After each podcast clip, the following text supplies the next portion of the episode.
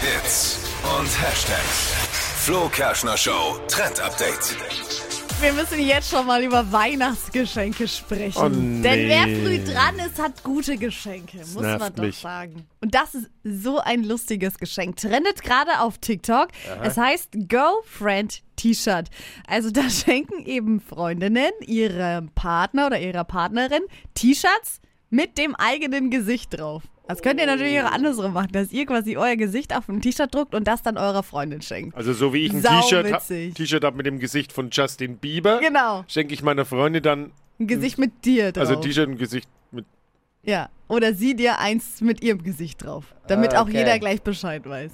Ich finde das total lustig. Trendet gerade im Netz, jeder lässt sich das bedrucken und läuft damit rum. Und ganz ehrlich, warum laufe ich mit einem T-Shirt mit Justin Bieber drauf rum, aber nicht mit einem T-Shirt, wo meine Freundin drauf Ja, ist? genau, Dippi. Ja, weil ich ein Fan von Justin Bieber halt bin.